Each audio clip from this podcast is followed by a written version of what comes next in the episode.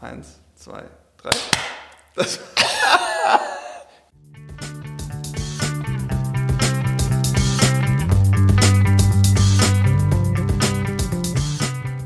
Hallo und herzlich willkommen zur ersten Ausgabe von Kurzinterventionen, dem Rheinland-Pfälzischen Landtagspodcast. Mein Name ist Philipp Mutzbauer, ich bin Referent im Bereich Soziale Medien beim Landtag und bei mir ist Hubertus Glandorf, Referatsleiter im Bereich Corporate Identity und Webportale, ebenfalls beim Landtag. Hallo Hubertus. Hallo Philipp. Ja, Hubertus, wir haben uns jetzt äh, zu diesem Podcast zusammengesetzt. Wir haben ihn Kurzintervention genannt. Vielleicht wollen wir den Hörerinnen und Hörern als erstes mal erklären, wie kommt es überhaupt zu dem Namen, der vielleicht nicht ganz alltäglich ist. Zum Namen für den Podcast kann ich vielleicht mal vorwegnehmen. Unser Ziel ist es, kurz und kompakt Informationen zum Landtag und zum Plenum zu liefern, ohne dass wir uns dabei in langen Gesprächen, langen Monologen, langen Dialogen verlieren, sondern ihnen wirklich in 10 bis 15 Minuten einmal im Monat sie über den Landtag und die Plenarsitzungen auf den aktuellen Stand bringen. Dann vielleicht, Hubertus, wenn du magst, zum Instrument Kurzintervention. Was steckt denn da dahinter?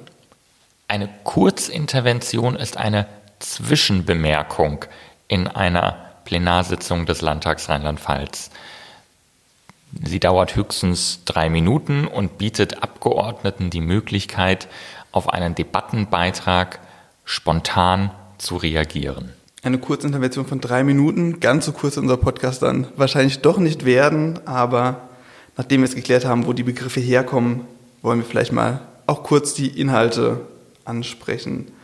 Wir haben vor, in jeder Ausgabe mit Abgeordneten des Landtags zu sprechen, auch mit Abgeordneten, die vielleicht noch darüber hinaus besondere Aufgaben einnehmen, die beispielsweise Fraktionsvorsitzende ihrer Fraktion sind oder die den Ausschussvorsitz eingenommen haben. Und in dieser Folge sprechen wir mit Hendrik Hering, dem Landtagspräsidenten des Rheinland-Pfälzischen Landtags. Wir sprechen mit ihm darüber, wie wird man eigentlich Landtagspräsident, was sind die Aufgaben eines Landtagspräsidenten. Außerdem stellen wir ihm zehn Fragen zu Themen, die ausnahmsweise mal relativ wenig mit Politik zu tun haben und sind da schon sehr gespannt auf seine Antworten. Darüber hinaus stellen wir Ihnen zwei Tagesordnungspunkte aus der Plenarsitzung des Landtags im November 2020 vor. Genau, beginnen wollen wir jetzt auch mit dem Gespräch mit dem Landtagspräsidenten. Über die Themen im Plenum sprechen wir dann im Anschluss.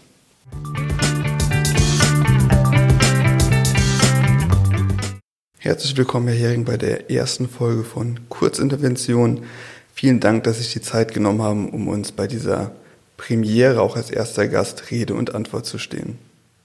Hallo, Grüße. Ich freue mich, dass wir die Gelegenheit haben, hier uns auszutauschen. Sie sind seit dieser Legislaturperiode, seit 2016 Präsident im Rheinland-Pfälzischen Landtag.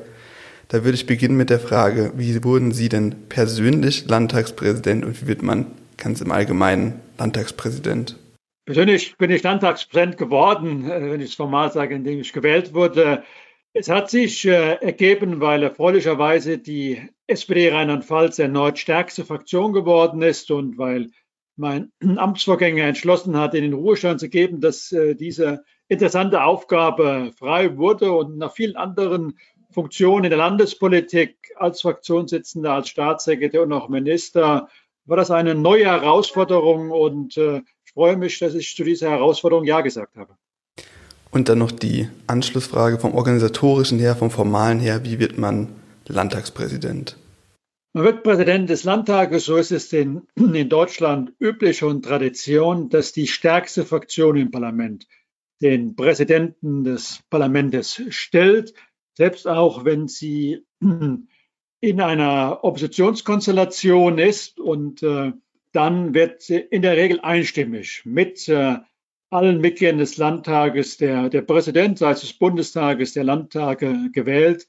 Das ist auch wichtig, das gibt ihm auch eine unabhängige, starke Stellung, die auch notwendig ist, äh, souverän Sitzungen zu leiten, den Ausgleich der Interessen in einem Parlament äh, vorzunehmen und dafür zu sorgen, dass das stattfindet, was ganz wichtig ist, äh, eine vernünftige Diskussionskultur. Denn äh, das Wichtigste ist, dass im Parlament eine vernünftige streitende Diskussionskultur herrscht, dass die Menschen miterleben, ja, hier wird um Positionen gerungen, hier werden die Argumente ausgetauscht, äh, die auch Gegenstand der gesellschaftlichen Diskussion sind.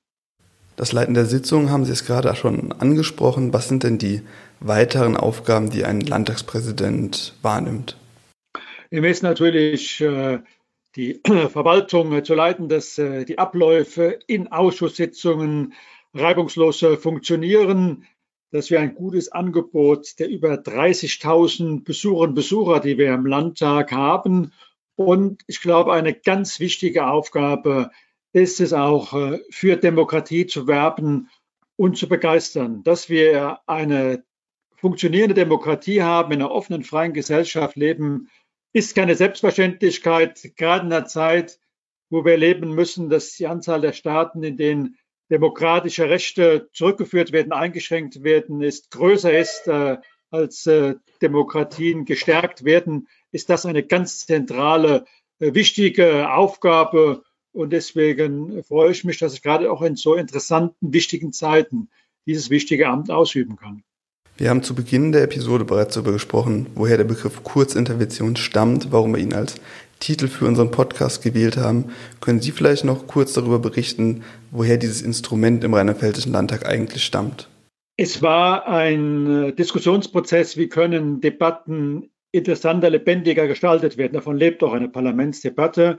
Und da ist das Instrument geschaffen worden, der kurze Intervention, weil es ja manchmal wirklich interessant ist, äh, nach einer Rede auch dem Redner gewisse Punkte zu hinterfragen oder Gegenargumente unmittelbar nach seinem Vortrag äh, äh, zu bringen und nicht warten zu müssen bis eine halbe oder Stunde später, bis man selbst als Redner die Gelegenheit hat, äh, sich äh, zu Wort äh, zu melden. Und das macht in der Tat auch die Debatten lebendiger, wenn mit klugen äh, ja, Kurzinterventionen neue Aspekte und Argumente gebracht werden, mit der Möglichkeit, dass der angesprochene Redner unmittelbar antworten kann. Ein Instrument, was die Debatte mit Sicherheit äh, interessanter, spannender macht, äh, auch äh, für die Zuschauer und die Aufmerksamkeit im ganzen Parlament äh, auch erhöht. Und äh, wir haben auch schon sehr gute, hochintelligente Kurzinterventionen erlebt, die in der Tat das erreicht haben, Debatte lebendiger, fruchtbarer zu gestalten und auch dazu zu führen, ja, dass wirklich in einer Diskussion ähm, gezeigt wird, ja, da wird um Lösungen gerungen. Es sind noch Emotionen im Spiel. Auch das ist wichtig, äh, dass Parlamentarier deutlich machen, ja, es geht um die Sache, aber man ist auch mit Emotionen dabei, weil es ein wichtiges Anliegen ist. Auch dazu kann die Zwischenintervention mit Sicherheit einen guten Beitrag leisten. Herr Hering, vielen Dank für Ihre Antworten zum Thema Landtagspräsident. Ganz fertig für heute sind wir allerdings noch nicht.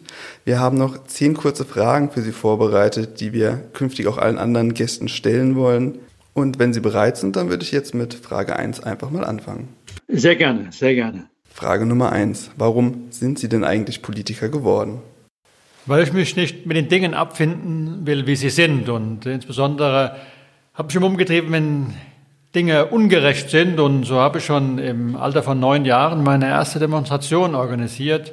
Das war eine Aktion mit Schulkameraden gegen die Bevorzugung dummer Kinder reicher Eltern. Ich habe auch die positive Erfahrung auch in der Schule als Schülersprecher gehabt. Ja, man kann Dinge verändern. Und das äh, ist nach wie vor äh, Motivation und Antrieb von mir. Ja, man kann Dinge verändern. Man muss sich mit den Dingen nicht abfinden, wie sie sind. Dann Frage Nummer zwei. Was wollten Sie denn eigentlich als Kind werden, bevor Sie Politiker werden wollten? Lokomotivführer. Äh, in Harburg äh, führt eine Bahnstrecke entlang und zu meiner Kindheit gab es dort noch wunderschöne Dampflokomotive und äh, dann kam so das Gefühl von Jim Knopf auch viel andere. Das war so der erste Berufswunsch, Lokomotivführer zu werden. Aber Lokomotivführer sind Sie dann ja letztlich nicht geworden. Daher meine Frage drei. Welches Studium, welche Ausbildung haben Sie stattdessen abgeschlossen? Ich habe lange mit mir gerungen, habe mich aber entschlossen, äh, Jura zu studieren, um einen Berufswunsch äh, anzustreben, den ich auch lange Zeit hatte und äh, vielleicht noch mehr aufgreifen werde des Rechtsanwaltes. Habe auch diesen fantastischen Beruf neun Jahre als selbstständiger Anwalt ausgeübt. Ein toller Beruf, weil man kann Menschen mit Wissen helfen. Sie haben eben schon kurz angesprochen, wohnen Rheinland-Pfalz. Sie leben nämlich in Hachenburg im Westerwald. Dann meine Anschlussfrage darin noch, warum ist es denn in Hachenburg am schönsten? Es ist mit Sicherheit der schönste Fleck äh, in Rheinland-Pfalz. Es ist eine wunderschöne, barocke, äh, historische Stadt und sie ist in eine Landschaft eingebunden, im Norden die Korbacher Schweiz, eine fantastische Mittelgebirge-Landschaft, im, im Süden die Westerwälder Seenplatte, es gibt kaum Ecken in Rheinland-Pfalz, wo man so naturverbunden äh, in einer Region leben kann. Und äh, deswegen freue ich mich, jeden Abend nach Hause zu kommen. Dann sind wir jetzt auch schon fast in der Halbzeit. Frage 5. Wenn Sie mit einer Politikerin oder einem Politiker oder einer berühmten Person Ihrer Wahl sprechen könnten, egal ob Leben, Tod oder vielleicht auch nur rein fiktiv, wer wäre das und über welches Thema würden Sie mit dieser Person sprechen wollen? Ich würde über Nelson, mit Nelson Mandela gerne reden, leider äh, gestorben, weil ich das äh, bewundert habe, dass er sein Leben lang den, den Traum verwirklicht hat, äh, für sein Volk äh, Freiheit äh, zu organisieren und insbesondere die Größe hatte, nachdem er vom Apartheid-Regime im Gefängnis gewesen ist, nachher für die Versöhnung zwischen äh, der weißen und schwarzen Bevölkerung äh, zu sorgen. Also das würde mich faszinieren, mit ihm über das eine oder andere Thema zu reden, insbesondere wie man sich motivieren kann zu einer solchen fantastischen Lebensleistung. Dann jetzt im Anschluss eine vielleicht eher offene Frage. Wovon gibt es in der Politik zu wenig und wovon gibt es in der Politik zu viel? Es gibt so wenige von interessanten Lebensläufen. Ich glaube, dass äh, interessante Biografien und Lebensläufe auch äh, besonders authentische Persönlichkeiten äh, prägen. Mhm. Äh, das fehlt in der, in der Politik und ähm, wir haben vielleicht zu viele mit ganz geraden Lebensläufen. Okay, dann gehen wir jetzt in eine ganz andere Richtung. Was ist denn Ihr liebstes Buch, Ihr liebster Film, Ihr, vielleicht auch Ihr liebstes Brettspiel und warum? Äh, mein liebstes Brettspiel ist sehr einfach, das ist äh, Schach, weil man die Gelegenheit hat, in Ruhe nachzudenken, äh, Strategien sich zu, überlegen. Deswegen äh, spiele ich äh, äh, sehr gerne Schach. Das liebste Buch ist immer das, was ich gerade lese. Ja? Mich fasziniert das, ja, für mich ein Stück große Freiheit zu lesen, weil das nach wie vor das Medium ist, wo man selbst stimmt. Man stimmt das Tempo, kann eine Seite nochmal lesen kann äh, Kopfkino äh, in sich entstehen lassen. Das spannendste Buch immer das, was ich lese, bin mir fasziniert, wie viele spannende, tolle Bücher es gibt und viel zu wenig Zeit, äh, sie alle zu lesen. Wollen Sie uns verraten, was Sie aktuell lesen? Aktuell äh, lese ich ähm, zunächst ein Buch äh, Schnell und Fit, weil ich wieder äh, das Laufen begonnen habe und darin den, den, den Ehrgeiz habe, da ähm, zumindest beim Halbmarathon ähm, der ganz äh, akzeptable Zeiten zu laufen und noch äh, körperlich fit zu sein, nicht hoch ambitioniert. Und dann ist es ein interessantes Buch, Kollektive Unschuld äh, von Samuel Salzborn, ist ein Stück weit auch die Vorbereitung auf eine spannende Veranstaltung, die wir in Nürnberg haben, auf die ich mich dann häufig vorbereite, indem ich auch Hintergrundliteratur lese. Auch ein Beweis, auch dass äh, jedes Buch ist faszinierend in seiner Art, wenn es ein gutes Buch ist. Von denen gibt es aber genügend. Das stimmt. Ähm, jetzt haben Sie über das Laufen gerade gesprochen. Meine nächste Frage geht auch in eine ähnliche Richtung. Und zwar würde die nach Ihrem Hobby fragen, ob Sie ein großes Hobby haben. Würden Sie sagen, dass das Laufen Ihr zentrales, Ihr, Ihr größtes Hobby? Ja, das ist ein, ein großes Hobby. Bin auch schon einige Marathons äh, gelaufen. Äh, natürlich das äh, größte äh, Event war der New York Marathon. Das ist äh, das höchste, was man für Marathonläufer anstreben kann. Und ähm, für mich ist faszinierend, äh, laufen über lange Strecken. Und dann kann man sich über vieles äh, vertraut machen, nachdenken. Der Asphalt ist sehr geduldig, äh, der nimmt auch mal Ungeduld äh, und ähm, Unruhe auf und lässt einen ganz, ganz ruhig werden. Äh, deswegen ist Laufen für mich äh, ein ideales Sportart. Okay, jetzt haben wir über Bücher gesprochen, über, über Ihr Hobby gesprochen. Kommen wir zu einem, einem weiteren Thema, Erinnern Sie sich daran, was Ihr erstes Konzert war, bei dem Sie jemals waren? Ich kann mich an das erste Konzert erinnern, war mehr oder weniger äh, eine, eine, eine, Jugendband aus der Region, ähm, Ignotum, die hier gespielt hat. Und äh, dann sind viele andere hin, hin, hinzugekommen. Und äh, was mich so vielleicht so am meisten äh, begeistert hat, äh, war Bob Dylan äh, erlebt zu haben und Donovan hier in Hachenburg mit dem wir dann anschließend durch Kneipen gezogen sind. Äh, das war ein äh, unvergessenes Erlebnis, äh, das Konzert mit Donovan. Und als er nachts um vier nochmal angefangen hatte zu spielen, das war vielleicht das beeindruckendste Konzert, was ich je erlebt habe. Das klingt auf jeden Fall sehr spannend. Dann eine letzte Frage noch. Haben Sie eine Podcast-Empfehlung für uns? Die Zeit macht wirklich sehr spannende, tolle Podcasts und ähm, als Jurist, äh, habe nie Strafrecht äh, gemocht. Äh, aber die, die Podcast über Kriminalfälle, das ist momentan so etwas sehr Interessantes. Das höre ich ab und zu äh, zur Entspannung. Äh, das lässt dann auch mal abgleiten und äh, ganz spannend, welche Kriminalfälle es auch in Deutschland alle gegeben hat. Den Podcast kenne ich auch und kann die Empfehlung auf jeden Fall teilen. Herr Hering, haben Sie vielen Dank für Ihre Zeit und Ihre Antworten und ich wünsche Ihnen noch einen schönen Tag. Ihnen auch alles Gute und viel Erfolg bei dem Podcast.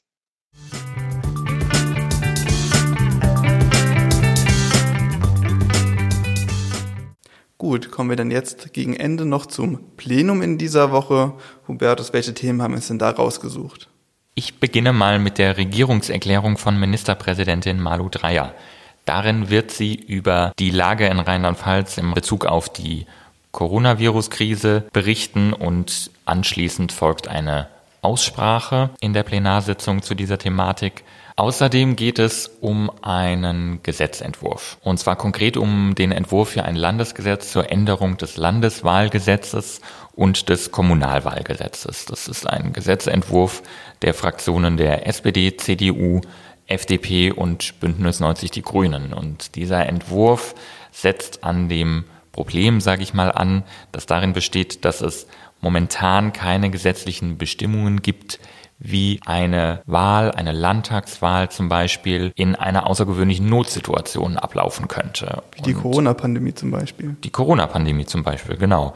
Und die Lösung, die dieser Gesetzentwurf der Fraktionen ähm, anbietet, besteht im Kern darin, dass man in solchen Notsituationen die Wahl ausschließlich per Briefwahl ablaufen lässt. Ja, vielen Dank, Hubertus, für die Vorstellung von zwei spannenden Themen im Plenum in dieser Woche. Das war es dann auch für die erste Folge von Kurzintervention.